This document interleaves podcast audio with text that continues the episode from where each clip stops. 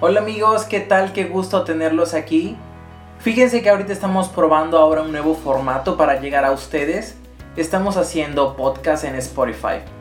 Y miren, quiero invitarlos antes de iniciar con este tema que les, del que quiero hablarles el día de hoy. Es invitarlos a nuestra página de internet. Ya nos han seguido constantemente donde pueden ustedes encontrar muchos artículos sobre bienestar y decoración de interiores es www.imaginatuespacio.com.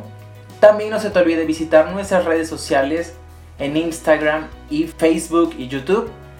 Ahí me pueden encontrar como GoMartin o imaginatuespacio.com. Y miren, el tema de bienestar y decoración de interiores va muy de la mano, porque de lo que les quiero hablar el día de hoy es sobre que nuestra casa es un santuario para nosotros. ¿Y por qué es un santuario para nosotros?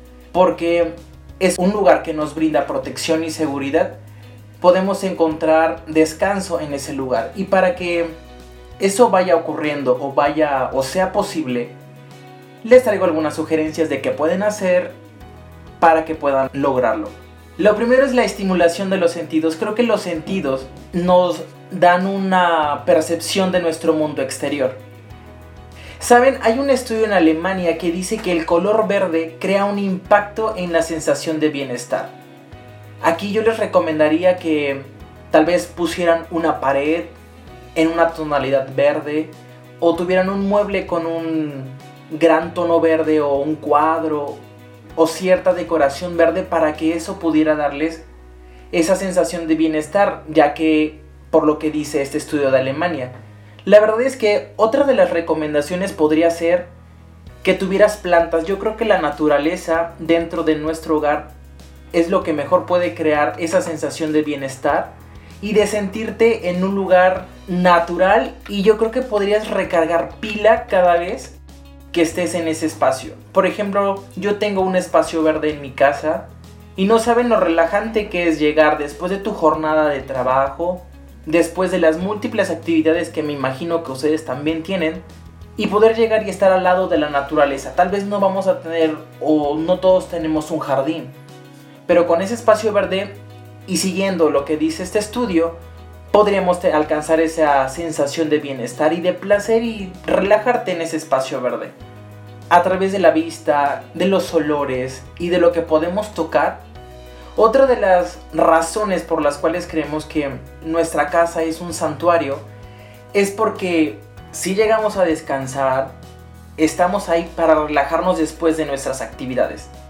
Otra recomendación que te quiero hacer es que los olores, y sabemos que los olores tienen una gran relación con nuestro estado de ánimo. Recordamos, no sé, tal vez ciertos olores de cuando éramos pequeños, como los olores a galleta que horneaba la abuela y nos traían recuerdos buenos. O la loción de nuestro papá, la fragancia con la que nos ponía nuestra mamá después de bañarnos y la volvemos a oler y esos recuerdos nos hacen retroceder en el tiempo y, y sentirnos bien. Pero ¿cómo podemos hacer eso en nuestra casa? Tal vez no vamos a hacer eso que pasaba en nuestra niñez y por eso creo que los olores dentro de la casa son indispensables para esa sensación de bienestar y recargar pila. En un principio tal vez podrías usar, no sé, esencias y ponerlas en vaporizadores, o poner inciensos, poner velas. Otro punto muy natural para que sigamos en esta línea de natural y de bienestar sería que pusieras plantas aromáticas en tu casa o que pusieras flores, por ejemplo.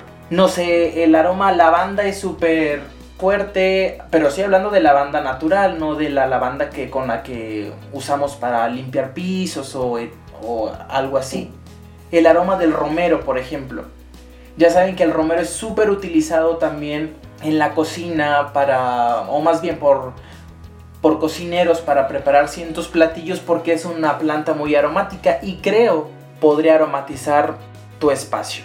Con lo que sientes me refiero a todo eso que puedes palpar, que puedes sentir, no sé, tal vez llegas a tu casa y quieres acostarte en tu cama o quieres acostarte en tu sofá y sentir la textura de ese sofá y el cojín que tanto te gusta o abrazar la almohada que tanto te gusta y eso también te puede hacer recargar pila y que tengas esa sensación de relajación. Pero fíjate que también hay otra, o se dice más bien, que una de las razones por las que la gente de Okinawa en Asia es muy longeva es porque ellos se sientan en el suelo, o más bien porque están en contacto con el suelo. Yo te sugiero que podrías poner en un espacio que tú quieras o un rincón que tú elijas un tapete o cojines. Podrías hasta meditar y no sé de lo que hiciste en tu día y estar ahí muy tranquilo y también puedes recargar pila, puedes sentirte relajado. Otro punto muy importante yo creo para relajarnos después de nuestra rutina diaria y llegar a casa y no estar con el estrés del trabajo y, y de todo lo que estamos haciendo, yo creo que es muy importante ocultar la tecnología, sacarla en ese momento en el que queremos tener paz y queremos estar tranquilos. Sabemos que cuando ya llega la noche y quieres descansar, no te recomendaría que tuvieras tu celular a un lado, ¿no? Yo creo que lo ideal sería o dejarlo afuera de tu recámara o ponerlo adentro del cajón de tu buró. Yo, por ejemplo, les comparto que pongo, no sé, pongo la alarma en mi celular, pero la dejo en un mueble que está enfrente de mi cama. Entonces ya eso me hace a no pararme, a no estar con el celular en la mano y no sé si les ha pasado, pero luego estás con el celular texteando y ya estás muy cansado y hasta el celular se te cae. A mí me ha pasado y me ha pegado en la cara, ¿no? Pero es por eso, porque no nos separamos de la tecnología. No nacimos con teléfonos. Entonces, para lograr esa relajación que estamos buscando y encontrarnos con nosotros mismos, pues dejemos a un lado nuestro celular, nuestros teléfonos. Otra cosa muy importante yo creo que es el orden.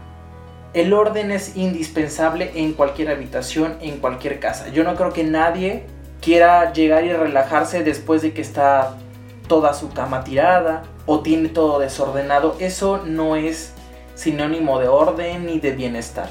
¿Sabes? Hay una regla que se llama de los tres minutos.